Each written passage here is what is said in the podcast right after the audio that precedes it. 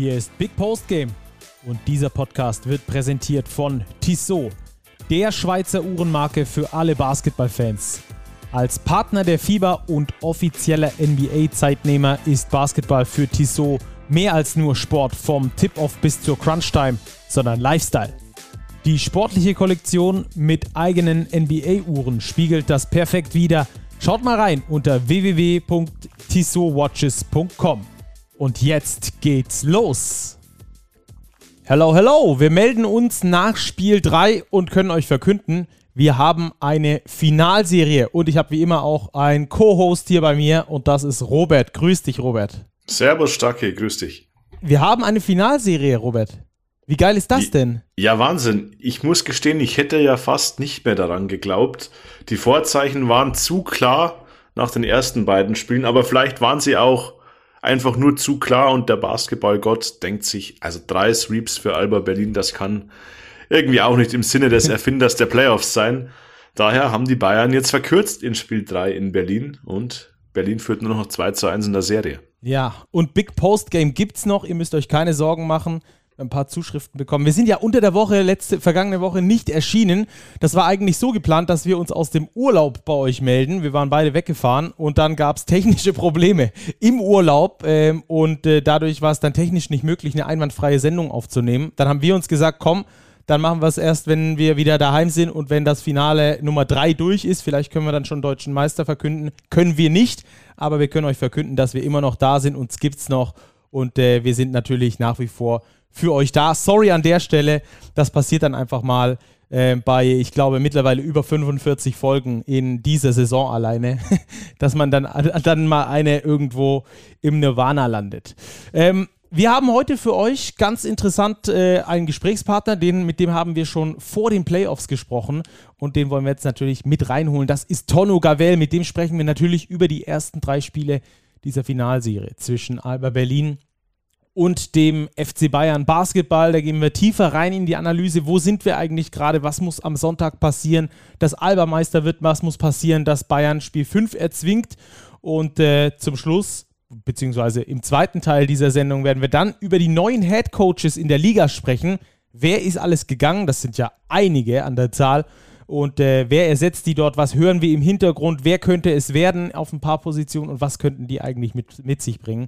Da werden wir dann im zweiten Teil noch drüber sprechen. Robert, aber jetzt erstmal Finals, das ist gerade das Wichtigste. Wir bleiben nah dran an dieser Liga. Ähm, du hast ja in Italien die, äh, bisher die Spiele geguckt. Äh, alle drei mit einem ganz eigenen Charakter, oder?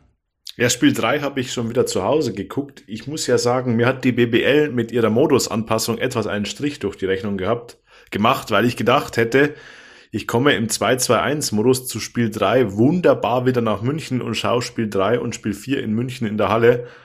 Jetzt im 1-1-1-Modus war eben Spiel 3 in Berlin. Daher bin ich eigentlich schon ganz froh, ein Spiel 4 am Sonntag noch live in der Halle zu erleben. Super. Und über diese Finals wollen wir jetzt natürlich auch mit Tonno Gavel sprechen. Der hat sich wie immer alles angeguckt und seine Expertenmeinung ist bei uns natürlich ganz hoch im Kurs. Wir fangen jetzt an zu fachsimpeln. Ich würde sagen, wir rufen einfach mal an.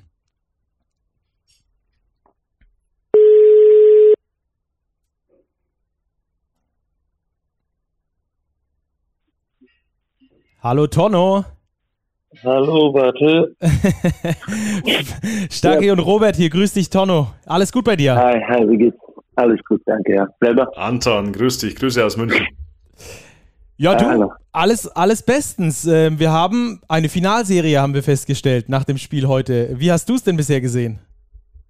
Das ist richtig. Ja, ich meine natürlich. Ich meine, äh, ich glaube, viele Leute haben damit nicht mehr gerechnet, dass es äh, zu einer Serie kommt, aber äh, München hat uns Besseres belehrt und äh, ich glaube, wir sind alle froh, dass es noch ein Spiel gibt, mindestens noch ein Spiel gibt.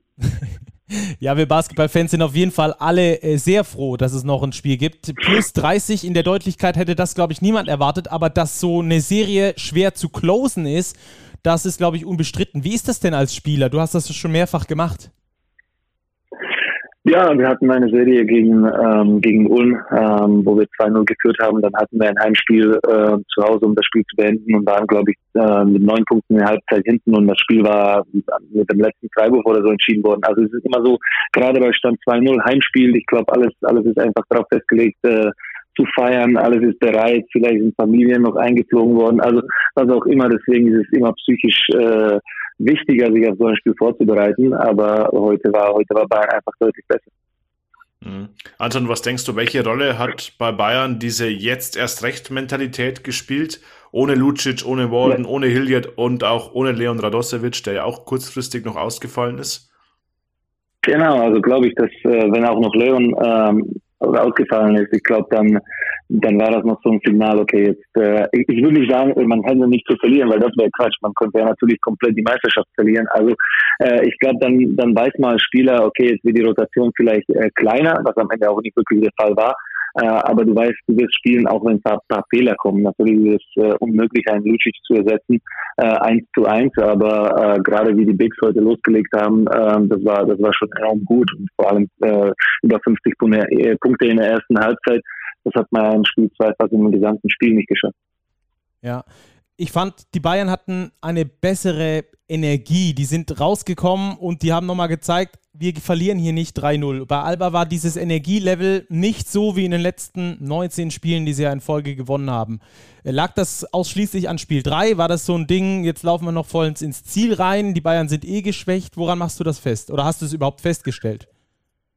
Also wenn man sich das Spiel angeschaut hat, dann sieht man, dass die 50-50 Bälle fast alle an Bayern gegangen sind. Also gerade Othello Hunter mit, mit einem Jahren ist da vorangegangen. Ich meine, kein Ball äh, wurde äh, einfach so liegen lassen und ich glaube, diese diese 50-50 Bälle sind fast alle an Bayern gegangen. Ähm, Alba hat für mich so ein bisschen defensiv äh, nicht so aggressiv gespielt wie wie zum Beispiel im Spiel 2. Also auch das äh, das Hedging äh, war jetzt zum Beispiel nicht so aggressiv. Vielleicht war das ja auch Taktik, kann ich nicht sagen, aber ähm, da waren sie deutlich aggressiver zu, also sind sie zu Werke gegangen. Und ähm, ja, dann natürlich war es viele, gerade am Anfang äh, ist Thomas natürlich auch heiß gelaufen von außen, aber gerade viele Pick and Rolls, die zum einfachen Körben geführt haben, ob das jetzt Hunter war, Rubik äh, oder auch Cedovic, der mehrmals äh, behind the back einfach ähm, ja, sich eingeschlichen hat. Das waren, das waren dann irgendwann mal auch einfache Punkte, die, die in den ersten zwei Spielen nicht so oft passiert sind. Mhm. Hast du Anpassungen gesehen, die die Bayern vielleicht auch taktischer Natur vorgenommen haben? Mir kam es so vor, als hätten sie den Defensiv-Rebound ganz extrem abgesichert. Es waren immer mindestens drei Spieler am eigenen Brett, teilweise sogar vier. Ja, ich meine, das war ja klar, dass äh, äh so wie man das von den Interviews auch gehört hat, äh, wurde nicht viel Spiel geguckt oder nicht viel, äh, viel von den Sachen, was man falsch gemacht hat, sondern eigentlich nur ähm, ja, äh, man will ja auch nicht immer sehen, wie man verloren hat äh, zum zweimal, äh, zum zweiten Mal. Das heißt, ich glaube, das war auch eine gute, interessante Weise, wie man das Spiel 3 angeht. Ähm, und äh, vor allem, ich finde, dass ähm, das war ja klar, dass, dass man alles in die Waagschale werfen muss. Und, äh, und oh, ja, das waren auch relativ viel einfach gespielt, viel Pick and Roll mit dem Vierer, Pick and Pop. Äh, es war jetzt, äh, vielleicht nicht so viel taktisches, aber es hat eigentlich äh, ganz gut funktioniert und war sehr, sehr einfach und ähm, das war Mittel zum Zweck. Ja, beim, bei Alba wird ja gerne von dieser Flow-Offense gesprochen, die sich ja sehr über das Tempo definiert, die natürlich dann beim Defense-Rebound losgeht, weiter Outlet und dann versucht, äh, wird die, die Transition schnell zu spielen. Wenn du aber den Defensiv-Rebound nicht bekommst und nicht kontrollieren kannst, kannst du auch nicht schnell spielen. Und schon kommt der Flow irgendwie so ein bisschen ins Stottern. Glaubst du, dass die Bayern sich darüber Gedanken gemacht haben und gesagt haben, je mehr Offense-Rebounds wir crashen und je mehr Offense-Rebounds wir am Schluss holen, desto langsamer am Schluss das Spiel von Alba, desto stotternder vielleicht auch dieser Flow. Sicher, sicher war sicher auch ein, ähm, ein Mittel und ähm, das war klar, dass man aggressiver zu Werke gehen muss. Andererseits auch, wenn man den Ball jedes Mal vom Netz holen muss, das heißt immer Inbound, immer Outlet-Pass machen muss, dann, dann wird man automatisch langsamer, egal ob man schnelles Tempo spielen möchte. Aber wenn man jedes Mal, also ich sage nicht, dass es jedes Mal war, aber deutlich mehr Punkte zugelassen hat schon in der ersten Hälfte und da wurde eigentlich äh, der Grund des Sieges schon gelegt und äh, ja, deswegen war es ja auch fast unmöglich für Alba schnell zu spielen oder schneller zu spielen, auch diese Flow-Offense oder auch, auch schnelle Punkte zu machen. Ähm, ja, also da muss man natürlich sagen, Bayern hat da echt einen guten Job gemacht und Offensiv Rebound war, hat, hat sicherlich auch noch dazu geholfen. Ja, das ist auch ein Punkt, der mir in dieser Wahrnehmung des Spiels, auch jetzt im, bei Magenta in der Übertragung, etwas wenig wegkam. Da wurde viel darüber gerätselt, was Alba vielleicht nicht so gut gemacht hat. Ich finde, die Bayern haben ein exzellentes Spiel gespielt. Sie haben erstmals seit langer Zeit jetzt mit der Bonn-Serie ihres Rebound-Duell deutlich gewonnen. Sie haben sich nur zehn Turnover erlaubt. Sie haben einfach ihr Spiel gespielt und sie haben Alba ihr Spiel aufgedrückt. Und ich glaube, das war der Schlüssel zum Sieg am Ende. Ja, natürlich. Man muss ja schon sagen, dass, äh, dass äh, Bayern äh, das Spiel dominiert hat und auch äh, dann mit ihrer Spielweise sozusagen sich den, diesen Sieg äh, absolut verdient hat. Nicht jetzt von der Höhe, sondern einfach auch die Art und Weise. Und äh, die Körpersprache war ganz anders. Äh, da, wurde, ähm, da wurden gute Würfe herausgespielt. Jeder hat äh, Teil beigetragen. Keiner hatte irgendwie ängstlich gespielt, sondern ist immer zum Korb, das Schischko war, Jaramat, egal wer. Jeder hat so ein bisschen so, so, so sein Ding gemacht. Äh, und, und deswegen, man muss ja auch dazu sagen, dass, äh, dass Bayern diesmal komplett äh, Berlin in die Knie gezogen hat. Ja, Robert, ich verstehe auch den Ansatz dieser Frage, ähm, weil die Berliner halt in den letzten 19 Spielen jeweils gewonnen haben. Und da gehst du natürlich erstmal davon aus, warum haben die nicht so gut gespielt, wie sie sonst spielen können. Dass das aber natürlich immer eine Co-Produktion beider Mannschaften ist, die sich gegenseitig beeinflusst, ist natürlich die andere Seite der Medaille. Deswegen ähm, verstehe ich die Herangehensweise an diese Frage während der Übertragung auch. Wir hatten ja da auch kurz geschrieben. Andererseits äh, verstehe ich aber auch, dass du die Bayern nicht zu kurz kommen lassen möchtest, in dem, in dem Sinne, dass nicht Alba schlecht gespielt hat, weil die Bayern halt so lala gespielt haben und sie deswegen gewonnen haben, sondern die Bayern haben richtig gutes Spiel abgeliefert und nur deshalb hat es bei Alba auch so gehapert. Ja, sehe ich ganz genauso. Mich hat es ein bisschen an Spiel 1 erinnert. In Spiel 1 fand ich es auch so, dass die Bayern wirklich konzentriert gestartet sind, über 30 Minuten eigentlich ihr Spiel gespielt haben. Nur das Problem hatten, dass Alba immer die passende Antwort hatte und Bayern sich nicht absetzen konnte. Das Spiel war über lange Strecken, Spiel 1, eben ganz ausgeglichen ehe Alba im letzten Viertel dann diesen Run gestattet hat. In Spiel 2 war es dann ganz umgekehrt zu Spiel 3 jetzt, da hat Alba dominiert. Also unterm Strich finde ich, ist das 2 zu 1 schon ein ganz passender Spiegel zum bisherigen Serienverlauf. Ja, glaube ich auch. Ähm, Tonno, wie ist das als Spieler? Äh, die Albatrosse heute äh, in diesem wichtigen, entscheidenden Spiel nur mit 2 von 21 von der Dreierlinie. War sicherlich auch ein Faktor, weil sie da zuletzt echt stark waren. Ähm, woran machst du das fest? Ist das Zufall, weil es halt einfach mal solche Spiele geben muss äh, nach einer langen Erfolgsserie? Ist das was, was man im Kopf hat, was dann auch schwierig ist vor ausverkauftem Haus, entscheidendes Spiel, ähm, dass du quasi zwischen dem Kopf oder zwischen den Ohren die Dreier nicht triffst? Ja, ich denke mal, dass Alba jetzt auch im Spiel 2 nicht hervorragend getroffen hat, äh, aber man muss ja sagen, dass sie 90 Punkte heute kassiert haben zu Hause und ich glaube, dass Defense eigentlich das Problem war. Klar, wenn man die paar Würfe von, von außen nicht trifft, dann, dann vielleicht denkt man ein bisschen mehr drüber nach und man weiß, es ist Spiel 3 und man hofft sich irgendwie äh, gerade in der Halbzeitpause, okay, jetzt sind wir 18 hinten, jetzt kommt das irgendwie noch oder 19 hinten, jetzt kommen wir doch nochmal zurück und dann plötzlich äh, macht Bayern einen 6-0-Lauf und dann, dann, dann läuft man 25 äh, Rückstand hinterher. Also das war, das hat alles irgendwie schon nicht zusammengepasst bei, bei Berlin. Äh, aber man, das, das, ihr habt jetzt von Spiel 1 geredet. Was ich im Spiel 1 gut fand, gerade bei Alba, war, dass, dass diese, also ich will das jetzt nicht die zweite Garde nennen, aber Blatt, Kumaji, äh, Sosman, die haben einfach in dem, äh, in dem Spiel 1 äh, mit Bayern die gleiche Partie gespielt, bis dann am Ende die sozusagen die, diese Starting Five zurück aufs Feld kam und diesen Lauf gestartet hat. Also die haben dann diese Möglichkeit gegeben, sich auszuruhen und dann haben sie den letzten Punch ge, äh, äh, ja, geworfen oder, oder getroffen und äh, das war das war heute kein Fall der Fall. Also egal ob das ist die zweite, erste Garde, da muss man schon sogar sagen, dass äh, dass die Jungs, die, die bei Bayern äh, von der Bahn gekommen sind, einen deutlich besseren Job gemacht haben. Glaubst du auch, dass es für diese Spieler einfacher ist, wenn sie mehr Minuten haben? Ich denke an Jason George, der jetzt eben in Spiel 3 18 Minuten gegangen ist. Auch Paul Zipser mit 10 Minuten Entlastung, Gavin Schilling mit entlastenden Minuten, dass es für diese Spieler einfacher ist, wenn sie wissen, ihre Rolle ist etwas größer? Ich glaube, dass es eher für die Starter eigentlich wichtiger ist, sowas zu wissen. Du weißt, ähm, das sind ja, sind ja deutlich mehr Minuten für dich, egal wie du spielst, äh, weil, weil kein Lucic, kein Radoschewitsch da ist. Ähm, und äh, deswegen normalerweise haben diese Jungs wie, wie Jason oder Paul kaum gespielt, äh, muss man schon sagen. Auch Gavin Schilling, die haben, die haben wirklich keine Rolle äh, in den, auch in der Bonner Serie wirklich gespielt. Aber ähm, gerade jetzt für die Jungs, die wissen, okay, egal ob ich jetzt ein paar daneben treffe und heute war das nicht der Fall, dann, äh, dann werde ich trotzdem spielen. Und es ist auch Spiel 3, es geht um alles. Also ähm, werde ich, werde ich spielen und dann ist es ein bisschen befreiter. Äh, natürlich, da es heute deutlich äh, früher klar war, dass, dass Bayern gewinnen haben, auch die anderen Jungs dann mehr Minuten bekommen. Ja, ich finde, diese Freiheit im Kopf hat man bei den Bayern heute auf jeden Fall äh, auch gemerkt, ganz im Gegensatz zu, zu Alba. Und äh, da fand ich einen ganz interessanten Denkansatz. Die Albatrosse leben ja ihre komplette Saison schon von der Breite im Kader. Hast du auch gesagt, Spiel 2 hat äh, häufig die, in Anführungsstrichen, zweite Garde gespielt, bis dann am Schluss der Punch von der Starting Five nochmal kam.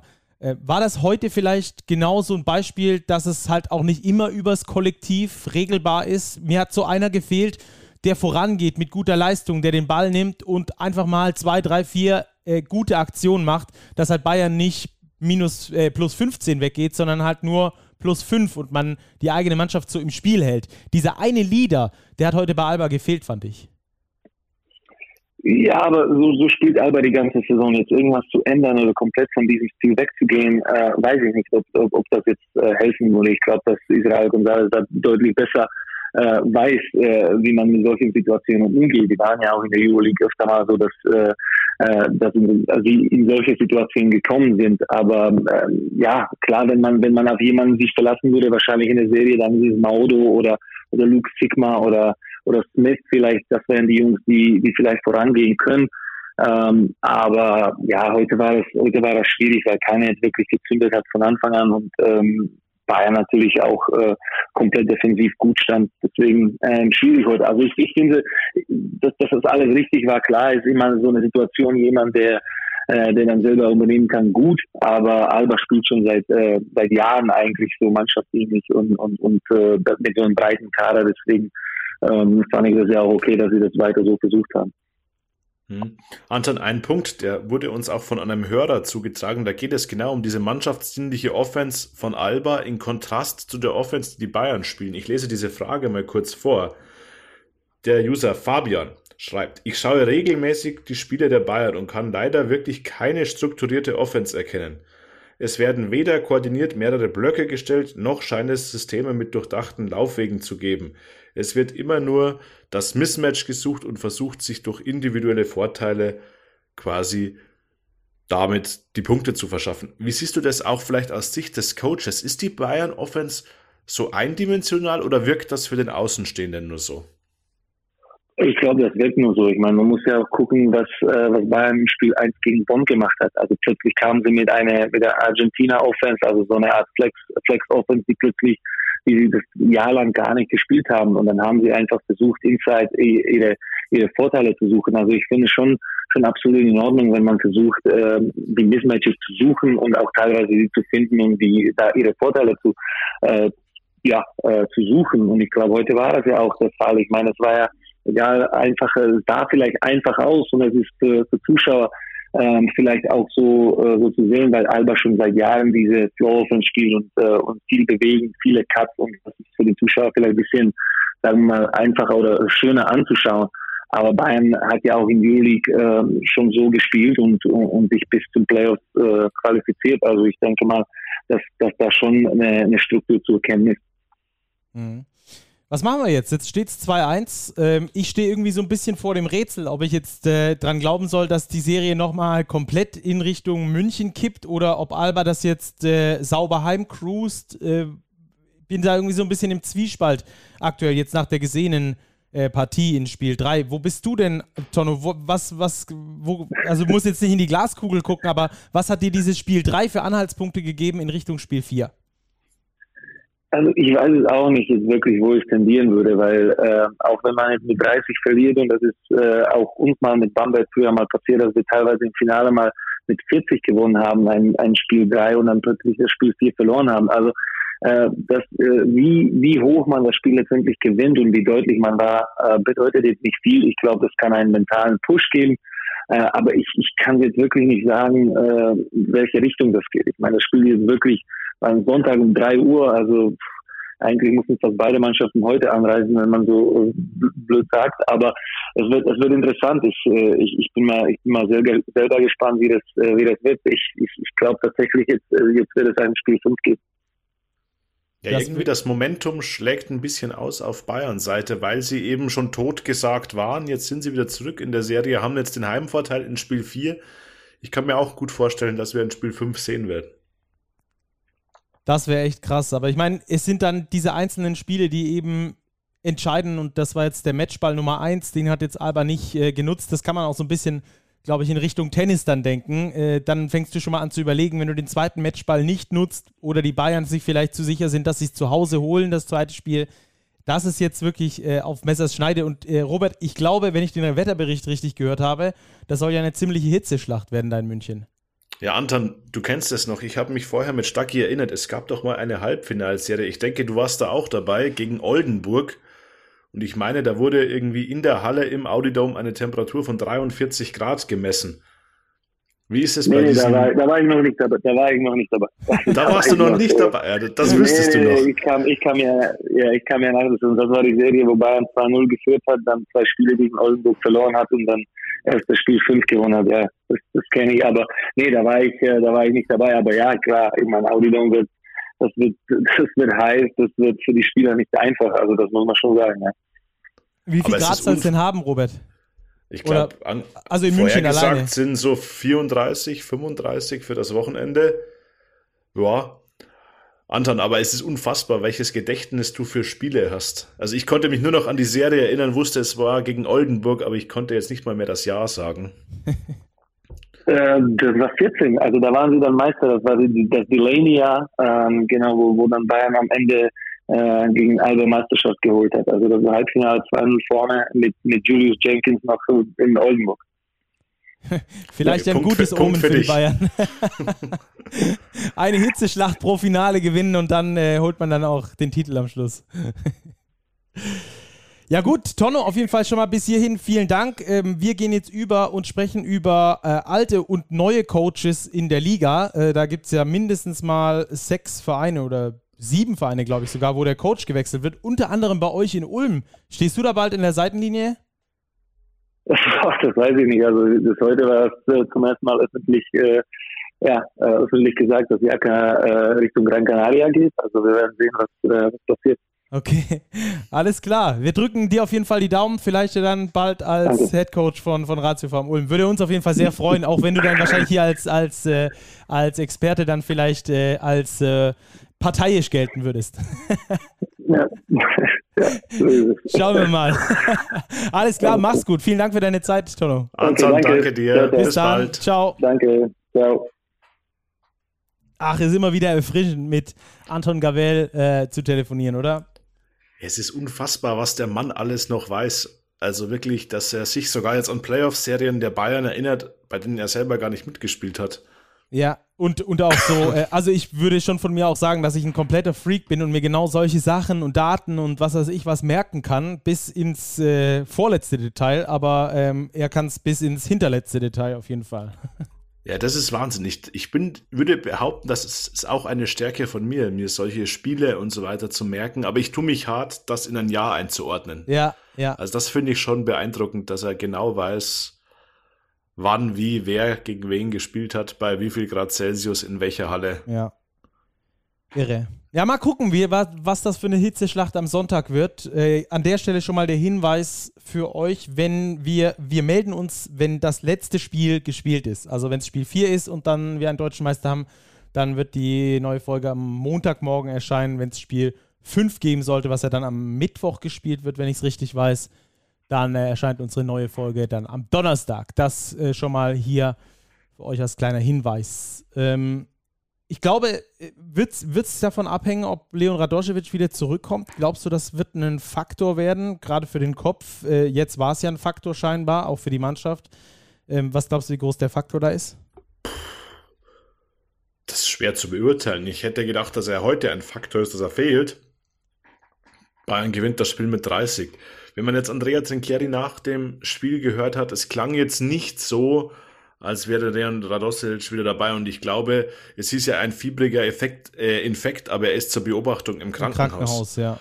Und wenn ich am Freitagabend in Berlin im Krankenhaus bin, auch wenn es nur zur Beobachtung ist, kann ich mir schwerlich vorstellen, weniger als 48 Sekunden, äh, Sekunden, Minuten, Stunden. Stunden.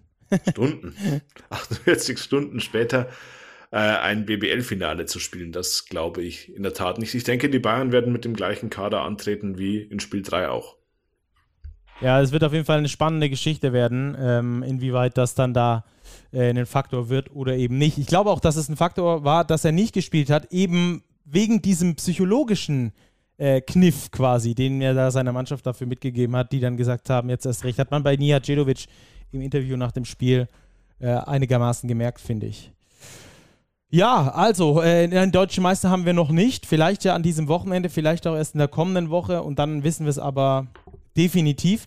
Kommt mir das nur so vor oder ich müsste mal in die Daten gucken, wann wir die letzten Jahre immer die Finals gespielt haben, aber so spät war es vielleicht während Corona ja, aber vor Corona gab es so späte deutsche Meister eigentlich selten, oder? Habe ich das komplett falsch im Kopf? Das müsstest du jetzt Anton Gavell fragen. Der ist ja, der stärker gewusst, als ich. Müssen wir mal ähm. recherchieren. Ich hatte irgendwie im Kopf, dass es immer da auch so Richtung Ende Mai äh, zu Ende war. Jetzt sind wir mittlerweile schon über Mitte Juni hinaus. Ich denke, dass Juni eigentlich normal ist. Ja, so Anfang Juni Anfang, aber. Mitte dann, Juni, ja. Gut, wir hatten die verlängerte Hauptrunde jetzt eine Woche. Genau. Aber müssen wir mal recherchieren. Da wären wir theoretisch erst am 10. und hätten schon Spiel 3 jetzt. Aber gucken wir mal, gucken wir mal nach. Würde mich wirklich interessieren, wie das in den Jahren davor so war.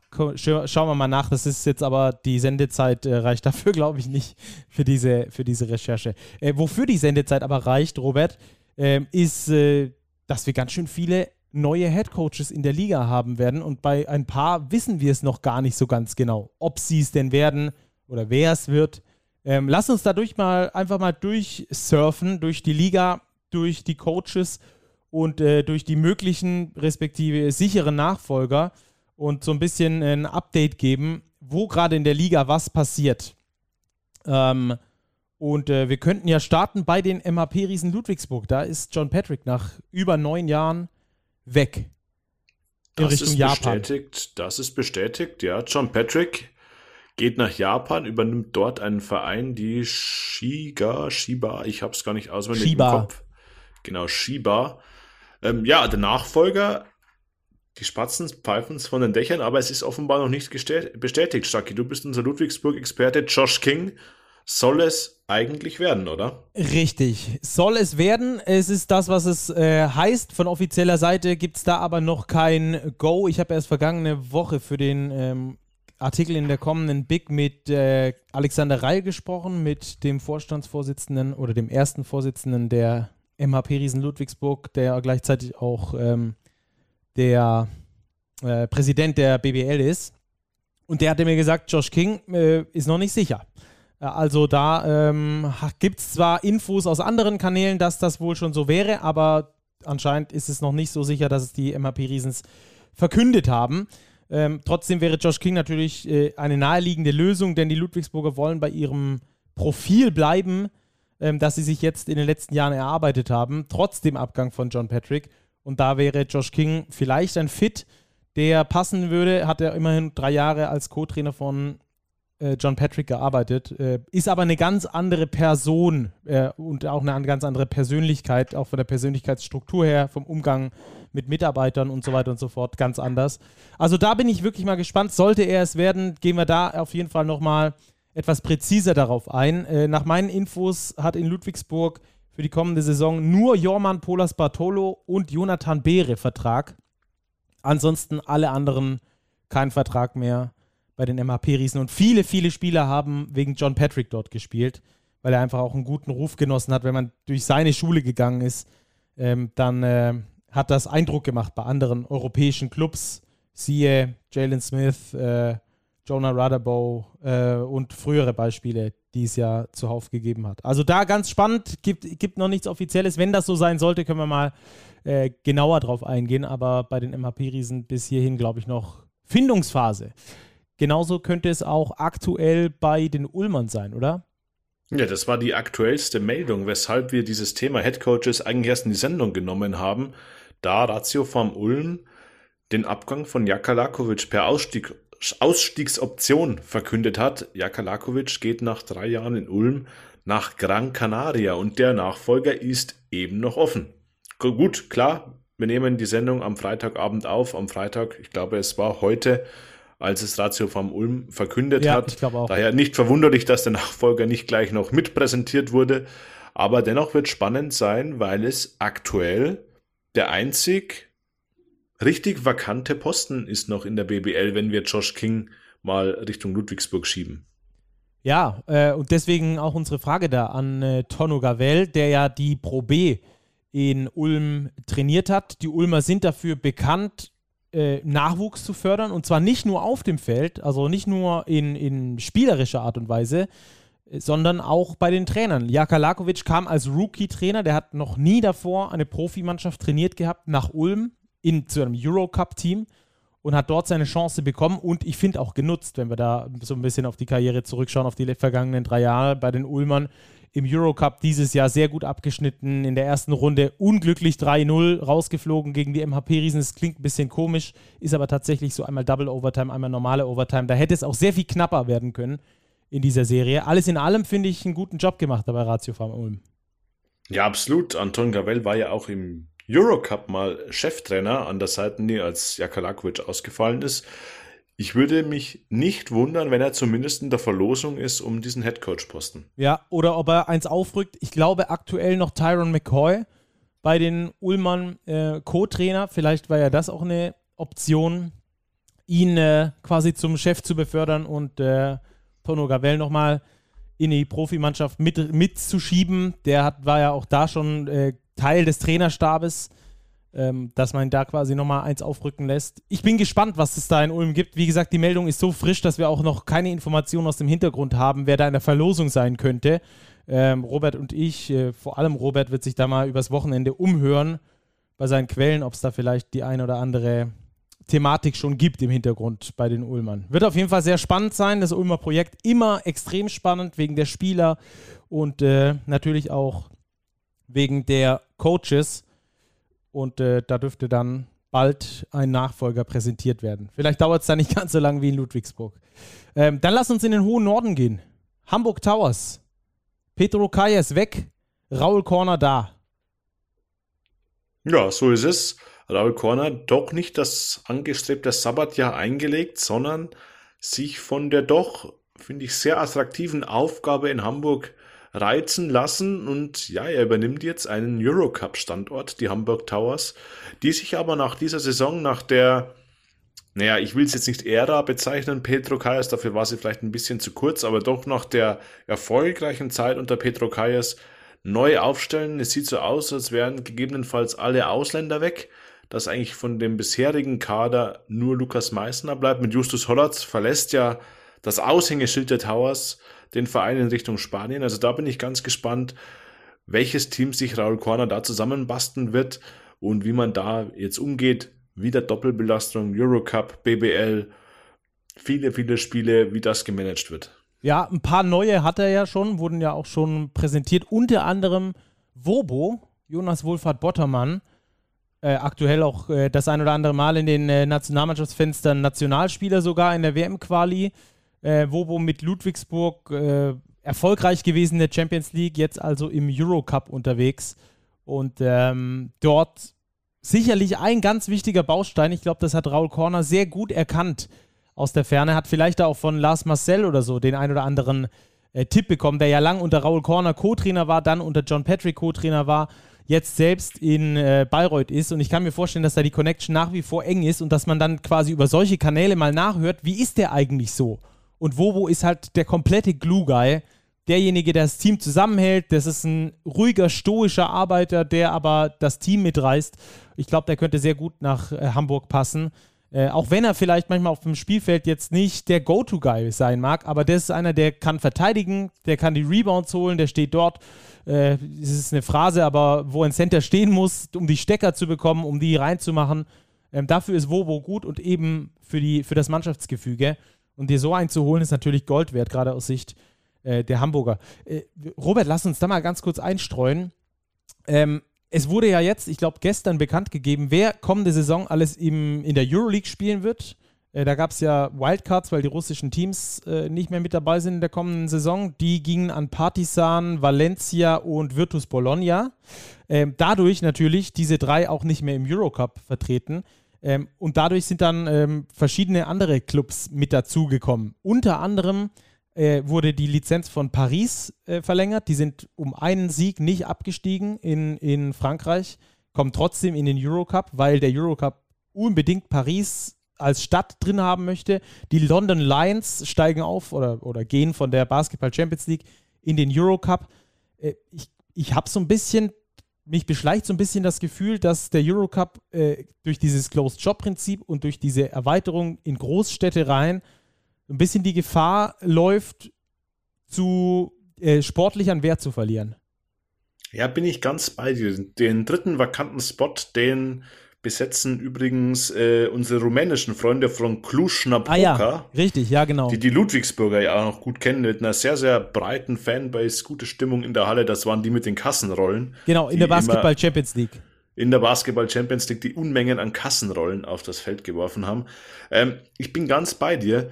Ich glaube nicht, dass ähm, es einen eklatanten Leistungsunterschied zwischen Basketball Champions League und Eurocup geben wird weil der Eurocup sich die letzten Jahre eigentlich abgehoben hat durch seine Spitzenteams, eben durch ein Virtus Bologna, durch ein Valencia, durch ein Lokomotiv Kuban Krasnodar. Und diese Teams, die sind eben jetzt nicht mehr dabei. Und wenn wir da jetzt mal durchschauen, die Teilnehmerliste, ja, da sind Teams dabei, die haben schon Euroleague-Vergangenheit, Podgorica zum Beispiel, Gran Canaria. Ja, aber dann haben wir Teams Liet Kabelis Panevecis, Brescia, Prometei, Prometheas Patras, Slask Wroclaw, Raja Venezia, Türk Telekom Ankara. Das sind jetzt nicht die Oberknüller, ohne den Verein zu nahe zu treten wollen, im europäischen Basketball. Und ich glaube, dass dadurch, durch dieses Closed-Job-Prinzip und vor allem, dass jetzt die russischen Teams nicht mehr dabei sind und Euroleague aufgefüllt wurde, ähm, der Unterschied zur Champions League nicht mehr sonderlich groß sein wird. Ja, vielleicht sogar andersrum, dass die Champions League in Zukunft vielleicht sogar äh, die stärkere oder die mindestens ebenbürtige Liga ist, in einem anderen Modus, wo du vielleicht als Mannschaft ähm, oder als Verein vielleicht auch nicht ganz so viel Geld in die Hand nehmen musst, weil du eben keine 18 zusätzlichen Spiele hast, sondern halt erstmal, äh, was sind das, sechs in der Vorrunde und äh, sechs in der Zwischenrunde. Und wenn du dann noch weiterkommst, aber musst du erstmal unter die ersten zwei kommen. Also es ist viel, äh, viel äh, genauer abzuwägen, auch weil du ja über die Runden bezahlt wirst. Wenn du die Vorrunde überstehst, bekommst du ja extra Geld, ähm, wovon du dir dann auch nochmal neue Spieler kaufen könntest. Also ähm, ja, muss man schauen, welches der beiden Systeme sich da durchsetzt. Jedenfalls ist das ähm, der, der Eurocup in der kommenden Saison nicht mehr ganz so attraktiv, aber nach wie vor mit den beiden deutschen Teilnehmern, wie auch in der vergangenen Saison oder wie der aktuell noch laufenden Saison, mit, Hamburg, mit den Hamburg Towers eben und mit äh, Ratio Farm Ulm. Beide mit neuem Trainer. Bei den einen wissen wir es schon, mit Raul Korner. Bei den anderen wissen wir es noch nicht. Bei Ratio Farm Ulm. Ähm, die EWE e Baskets Oldenburg, die haben vergangene Saison in der Champions League gespielt. Da ist äh, Ingo Freier weg. Der war zumindest nicht für das Champions League aus zuständig. der war für die Rettung am Schluss zuständig. Nach dieser Katastrophensaison haben die Oldenburger da gesagt, wir brauchen einen kompletten Neuanfang und haben sich Pedro Kayes geschnappt. Das ist interessant und ich finde auch in Oldenburg passiert richtig viel. Da merkt man gerade, dass da am Rad gedreht wird, so auch äh, transfertechnisch. Ja, Oldenburg stellt sich neu auf. Pedro Kayes, äh, sicherlich der Königstransfer des Sommers. Mich persönlich hat es gewundert, Entschuldigung, dass er nach Oldenburg geht. Auch da die Oldenburger, ich glaube, es ist noch nicht fix. Die Teilnehmer der Champions League sind noch nicht final benannt. Vielleicht wird da auch irgendwie noch ein Plätzchen frei. Sportlich qualifiziert haben sich die Oldenburger als Tabellenelfter definitiv nicht. Ähm, und, im, Pedro und wir müssen dazu sagen, dass in der Champions League sehr stark nach sportlichen Gesichtspunkten ausgewählt wird und nur ganz vereinzelt. Ich glaube, Bamberg hat noch eine Option äh, für dieses Jahr äh, mitspielen zu können, ohne sich sportlich zu qualifizieren. Aber sonst äh, ist das, glaube ich, bei allen anderen äh, der Fall, dass sie sich da sportlich qualifizieren. Ganz also genau so ist es. Und wir haben eben tabellarisch vor Oldenburg Teams, die Ansprüche haben, international zu spielen. Chemnitz, Kreilsheim, Bamberg und so weiter. Ähm, daher Bonn, sowieso, sowieso die Bonner. ja, alle ja, die, die hätte ich sowieso schon dazu gerechnet. Daher sieht es so aus, als würde Oldenburg unter Petro Kajas zumindest nächste Saison nicht international spielen. Was natürlich heißt, voller Fokus auf die BBL. Und da ist das Team schon relativ weit fortgeschritten. Wie man es von Oldenburg kennt, da ja. ist man sehr sportlich im Sommer unterwegs. Dwayne Russell, Weezy Russell, bekannt noch aus Kreuzhammer Zeiten, haben sie jetzt kürzlich vermeldet als neuen Point Guard. Der kommt aus der Serie A, aus Treviso. wird komplementiert von Max Di Leo, der aus Hamburg Petro Kayes folgt. Also da sieht man schon, Petro Kayes bastelt sich hier sein Team zusammen. Ja, auch Kenny Ogbe von Bamberg kommend nach, äh, nach Oldenburg. Auch das finde ich einen sehr spannenden Transfer, äh, weil der einfach ein deutscher, sehr guter Rollenspieler sein kann. Also gerade für das System, das Kayes auch in Hamburg hat spielen lassen. Also da äh, ist, glaube ich, einiges gerade in Bewegung. Der Oldenburger Kader sieht schon ganz gut aus. Äh, bis dahin, Petro Kayes, wie gesagt, der neue Trainer. Wir werden dann noch genauer analysieren, wo das hingehen wird. Äh, ich glaube, Hund Pjanic, Akbar Koko und Holyfield haben noch Vertrag, oder? Nach, nach deinen Infos, Robert. So habe ich das zumindest recherchiert, ja. Bei Bennett Hund frage ich mich ein bisschen, ob das zusammenpasst mit Dwayne Russell und Max Di Leo als Point Guard. Das wären schon drei sehr, sehr kleine Aufbauspieler.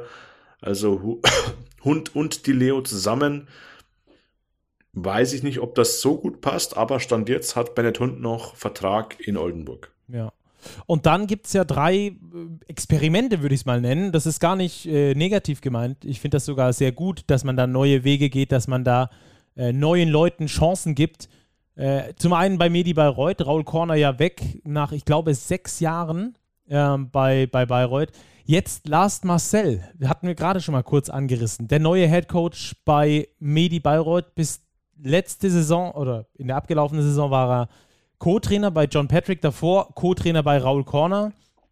Geht jetzt also wieder an alte Wirkungsstätte zurück, aber als Head Coach eben Rookie-Saison. Äh, auch da wird höchstwahrscheinlich ein größerer Rebuild anstehen. Vielleicht sogar mit neuem Branding, in Anführungsstrichen. Ähm, bei Medi Bayreuth hat man schon häufiger zumindest gehört, dass da mehr auf Jugend gesetzt werden soll, dass da ein klareres Profil rausgearbeitet werden soll. Ähm, und das könnte jetzt mit Lars Marcel vielleicht die Möglichkeit sein. Ja, das wird die Möglichkeit sein. Der Standort Bayreuth wird sich auch neu aufstellen. Lars Marcel soll federführend daran beteiligt sein. Ich glaube, dass für Bayreuth jetzt der Sommer extrem wichtig wird, sich ein wirklich gutes Team zusammenzubasteln, weil die Konkurrenz nicht schläft, die Finanzen in Bayreuth jetzt nicht immer auf Rosen gebettet sind. Daher glaube ich, ähm, ist es wichtig, dass die Bayreuther mit viel Fingerspitzengefühl, vielleicht auch mit dem ein oder anderen Quäntchen Glück bei der Spielerverpflichtung ans Werke gehen um sich dann wirklich neu aufzustellen, um diesen negativen Trend, den sie hatten, zum Ende der jetzigen Saison, zu Beginn der neuen Saison dann zu durchbrechen. Ja, ich glaube, aus äh, vielerlei Hinsicht wäre es jetzt wichtig für Bayreuth in der kommenden Saison eine ordentliche hinzulegen. Zum einen, weil Basti Doret und Andy Seifert beispielsweise die beiden Herzen dieser Mannschaft nicht jünger werden. Die sind gerade in ihrer Prime, in ihrer ja, abklingenden Prime will ich noch gar nicht sagen, weil das ist noch nicht so weit. Von Andy Seifert haben wir jetzt diese Saison leider re relativ wenig gesehen, verletzungsbedingt, aber dieses Herz der Mannschaft, das wird nicht für immer so gut sein. Und ähm, das sind dort deine Franchise-Player, wenn du so möchtest, um die herum eine Mannschaft aufgebaut werden muss. Ähm, und, äh, und das wird in den nächsten Jahren nicht einfacher, äh, weil die Mannschaft drumherum immer besser werden muss. Ähm, und entsprechend ist es jetzt eben wichtig, da zu performen und äh, auch neuen Spielern neue Anreize bieten zu können. Zum Zweiten äh, war ja mit Medi sowieso schon die, äh, die Überlegung, äh, oder bei Medi die Überlegung, da das äh, Sponsoring zurückzuziehen. Man hat das jetzt runtergestuft, will da Bayreuth oder die, die Bayreuther Basketballer weiter unterstützen, aber ich glaube auch nicht mehr in dem Umfang. Also wird es da auch schwierig werden, beziehungsweise wichtig werden, jetzt sportlich zu überzeugen, um dann möglicherweise neue Sponsoren mit ins Boot zu holen. Also da ist, äh, geht einfach nichts über sportlichen Erfolg, weil das nun mal das Kerngeschäft äh, eines, eines Basketballvereins ist. Also ganz interessante Zeiten auf jeden Fall bei, bei Medi Bayreuth. Ganz interessante Zeiten, gutes Stichwort, auch bei den MLP Academics Heidelberg. Da gab es bis zur zum Abschluss bis zum 34. Spieltag eine Ära, die ist genau da zu Ende gegangen mit Frankie Ignatovic, der sie in der Pro A übernommen hat, über viele Jahre geführt hat, in die BWL mit ihnen gegangen ist, sie dann souveräner, als glaube ich viele vermutet haben, auch als ich vermutet habe, in der Liga gehalten hat. Und äh, von dem wurde sich dann aber getrennt. Das ist äh, durchaus ein interessanter Move, auch in Richtung Rebuild. Neuaufbau, äh, neues Profil. Äh, jetzt stabilisieren quasi. Ja, sehe ich, sehe ich ganz genauso, Stacki. Neuaufbau, Neuausrichtung, das ist das, worauf es jetzt in Heidelberg ankommt. Man möchte sich einfach jetzt, nachdem man sich in der BBL etabliert hat, neu ausrichten. Jonas Isalo, Bruder von Thomas Isalo, Coach of the Year in der BBL, soll das übernehmen als Chefcoach. Und man, glaube ich, sieht an den ersten Verpflichtungen schon, wohin die Reise gehen soll. Neuzugänge wurden verpflichtet Lukas Herzog aus Ludwigsburg und Felix Edwardsson, ein junger Schwede, der aber auch schon im Bamberger Nachwuchsprogramm gespielt hat, zuletzt bei in Schweden und davor in Spenningen gespielt hat, erfüllt den Homegrown-Status, spielt somit auch als Deutscher. Also zwei junge Spieler mit viel Entwicklungspotenzial und ich glaube, das könnte schon ein bisschen auch die Richtung vorgeben, in die sich Heidelberg entwickeln möchte. Ja, also auch da eine, quasi ein Experiment, einen Co-Trainer aus einem anderen Standort holen, und ihm die Chance geben, dort äh, etwas zu etablieren. Ich finde den neuen Ansatz, ich bin immer so ein bisschen Nostalgiker und sage dann, ach, mit dem Ignatovic, das hätte ich cool gefunden. Ich kenne Frankie Ignatovic, also geschäftlich, ab und zu mal telefoniert und so dessen überragend korrekter Typ, der äh, eigentlich immer gute Laune hat und äh, tolle Vergleiche findet und also einfach ein, ein toller Typ ist. Das hat man, glaube ich, auch sehr geschätzt in Heidelberg. Vielleicht ist es jetzt genau der richtige Zeitpunkt, ihn quasi ähm, sich von ihm zu trennen, zu sagen, okay, das war jetzt gut, ab jetzt neue Impulse. Ich verstehe das aus einem bestimmten äh, Gesichtspunkt. Finde auch gut, dass er ja einen neuen Arbeitgeber direkt gefunden hat mit den Gießen 46ers in der Pro A wieder. Ähm, andererseits äh, tut es einem immer so ein bisschen leid. Äh, trotzdem finde ich das äh, sportliche Experiment, das sie damit äh, Jonas Isalo eingehen, wie gesagt, überhaupt nicht negativ gemeint. Sehr interessant, neue Ansätze, neue, eine neue Art und Weise, Basketball zu spielen ähm, da bin ich wirklich sehr drauf gespannt, was da in Heidelberg passiert. Da ist, glaube ich, auch sehr viel äh, Wissen dahinter, ähm, sehr viel Analyse. Also nicht, dass es jetzt woanders anders wäre, aber bei Heidelberg erst recht.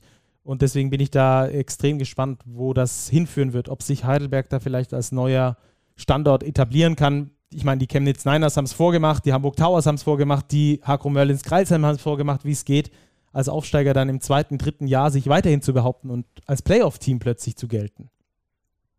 Ja, absolut. Das werden Vorbilder sein für die Heidelberger, sich genau in diese Richtung zu entwickeln. Ja. Und ähm, dann unsere Wildcard, unser Wildcard-Team, das zurück in der Liga ist, das nie wirklich weg war. Die Fraport Skyliners, auch die haben sich neu aufgestellt. Du hast das schon äh, vor, langere, vor längerem Mal per Rob Drop äh, veröffentlicht, dass das Gerd Hamming werden soll aus den Niederlanden. Ähm, der ist es jetzt tatsächlich geworden, wurde jetzt auch offiziell vermeldet.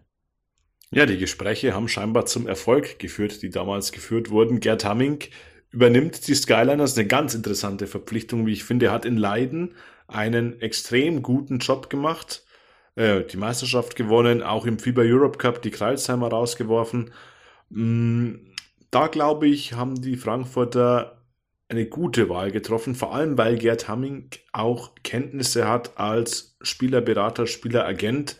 Und da, das wird natürlich auch für die Skyliners von Bedeutung sein, dass er den Markt kennt, weil sie eben die Hypothek haben der Wildcard-Gebühr 450.000 Euro, die sie in dieser Saison oder in diesem Sommer erstmal für die Wildcard berappen müssen und die natürlich sicherlich auch vom Kaderbudget irgendwo weggehen werden.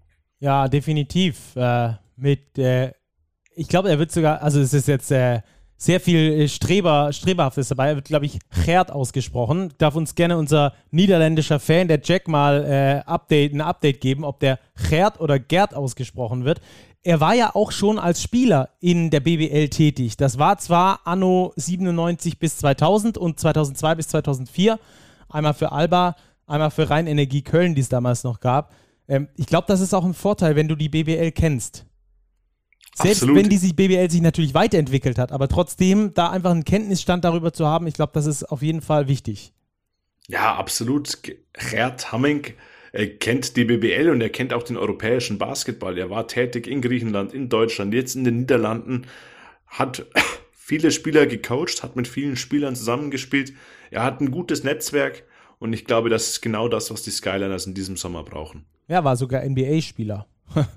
Ob das ihm jetzt äh, als besseren Trainer macht oder nicht, weiß ich nicht, aber auf jeden Fall ähm, hatten wir uns schon äh, von seiner Qualität als Coach überzeugen können im FIBA Europe Cup dagegen die Hakro Merlins Kreilsheim.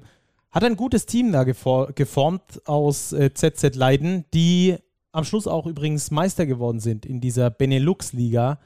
Ähm, und er hat da wirklich äh, ein ganz gutes Ding geformt aus alten, erfahrenen Spielern, die schon länger dort waren und äh, jungen Spielern, die er da hinentwickelt hat, äh, im FIBA Europe Cup bis ins Halbfinale zu kommen. Also ähm, sehr vielversprechender Mann, finde ich einen guten Fit, finde ich interessant. Das ist für ihn der nächste Schritt und das ist auch für die Fraport Skyliners vielleicht der nächste Schritt. Ähm, Habe ich auch übrigens getwittert äh, zum Thema Ratio vom Ulm, wenn wir dann nochmal ganz kurz zurückkommen. Für mich hat Jaka Lakovic und Ratio vom Ulm, das war immer so auf, auf eine Augenhöhe. Dies waren beides jeweils, also der Trainer und der Verein mit Ambitionen weiterzugehen, höher zu kommen, Eurocup, äh, da am besten sich noch steigern. Ähm, irgendwie hat das total gut gepasst, deswegen finde ich es umso trauriger, dass er jetzt weg ist, dieser überragende, früher schon Spieler und jetzt auch als Trainer. Ähm, finde ich wirklich schade. Vielleicht klappt das gleiche ja bei den Fraport Skyliners und Gerd Hammig. Da fühlt sich irgendwie auch so ein bisschen an. Der kommt aus einer kleineren Liga, kommt jetzt in die BWL, kann sich dort entwickeln, kann mit den Fraport Skyliners was entwickeln, kennt die Liga aber schon als Spieler also da spielt sehr viel für mich mit, wo ich sage, ja, das äh, klingt erfolgsversprechend. Könnte passen. Könnte passen. Ja, glaube ich auch. Bayerisch kurz könnte passen.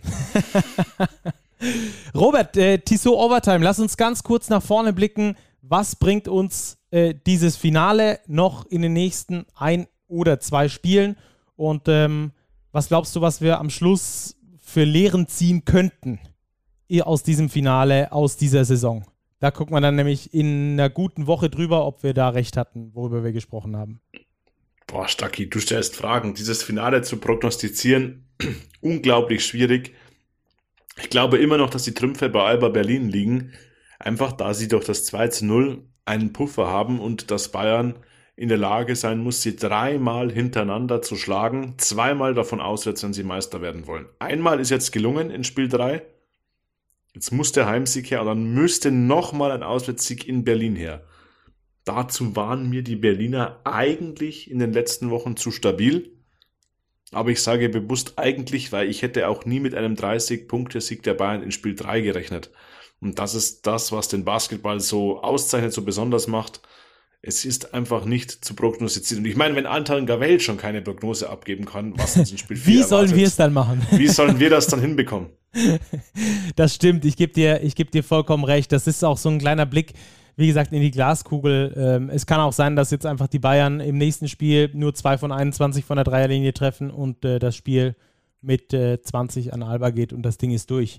Ähm, aber ich glaube trotzdem, dass wir uns auch nach der Saison viele Fragen noch stellen werden. Wo geht es mit dem deutschen Basketball hin? Was uns dann ja auch der Nationalmannschaftssommer so ein bisschen beantworten kann, aber natürlich auch mit der BBL. Was machen wir mit den Playoffs in Zukunft? Bleiben wir da bei diesem 2-2-1-Prinzip? Ähm, ist die Liga wirklich so verschieden, dass wir die Top 2 haben, dahinter einen kleinen Rest und dann das große Ganze hinten dran oder, oder, oder? Ich glaube, dass da uns der Diskussionsstoff auf jeden Fall nicht ausgehen wird. Nee, glaube ich auch nicht. Und ich finde jetzt schon dieser 2-2-1-Modus gegenüber diesen 1-1-1 abwechselnd Modus, dieser 1-1-1-Modus, er hat schon, er hat schon seine Reize. Jetzt 2-0 Alba, oh, Bayern klaut ein Spiel 3, jetzt haben sie wieder ein Heimspiel. Hm, Chancen zum Ausgleich. Dieser 2-2-1-Modus, wir haben es schon oft thematisiert, ist einfach extremer. Und ich finde, für so klassische Playoffs finde ich das mit dem abwechselnden Heimrecht gar nicht so verkehrt. Ja. Oder vielleicht verkürzte Playoffs, verlängerte Playoffs, wie auch immer. Ähm, auch Best darüber, of three in der ersten Runde. Genau, ließe sich ja nochmal ausführlicher diskutieren, äh, mit dem Endergebnis dann im Hinterkopf. Äh, das haben wir noch nicht. Das wird am Sonntag ein ganz spannendes Spiel. Da steht ganz, ganz, ganz, ganz, ganz viel auf der Kippe. Entweder Alba wird Meister oder der Druck auf dem Kessel ist höher als in jedem ähm, schwäbischen äh, Dampfdrucktopf. Hier heißt der Sikomatik äh, dass die Kartoffeln schneller garen. also es wird auf jeden Fall eine ganz äh, spannende Angelegenheit. Ich freue mich auf jeden Fall drauf. Sonntag geht's ab. Wir melden uns, wenn die Finalserie vorbei ist, je nachdem, wann das sein sollte. Sonntag oder dann am kommenden Mittwoch. Und dann, Robert, jetzt noch eine letzte Frage an dich. Von wem war Gerd, Gerd Hamming an der Louisiana State University der Backup Center? Ich habe 0,0 Ahnung. Wenn ich dir das Ja sage, bestimmt auch nicht. Du müsstest mir den Vornamen sagen. Shaquille. Ja, okay. Dann von einem sehr großen, breiten, bekannten NBA-Center vermutlich. So ist es, so ist War es. Der die, neue Coach. waren die das Center-Duo? Ja, Interessant. genau. Also, macht's gut, macht euch eine schöne Basketballwoche, beziehungsweise ein schönes Spiel 4 und vielleicht ja sogar noch ein Spiel 5. Wir freuen uns, bis bald, wenn ihr wieder reinhört. Wir, unsere Kanäle sind offen für Diskussionen, schreibt uns gerne. Bis dahin, ciao, ciao.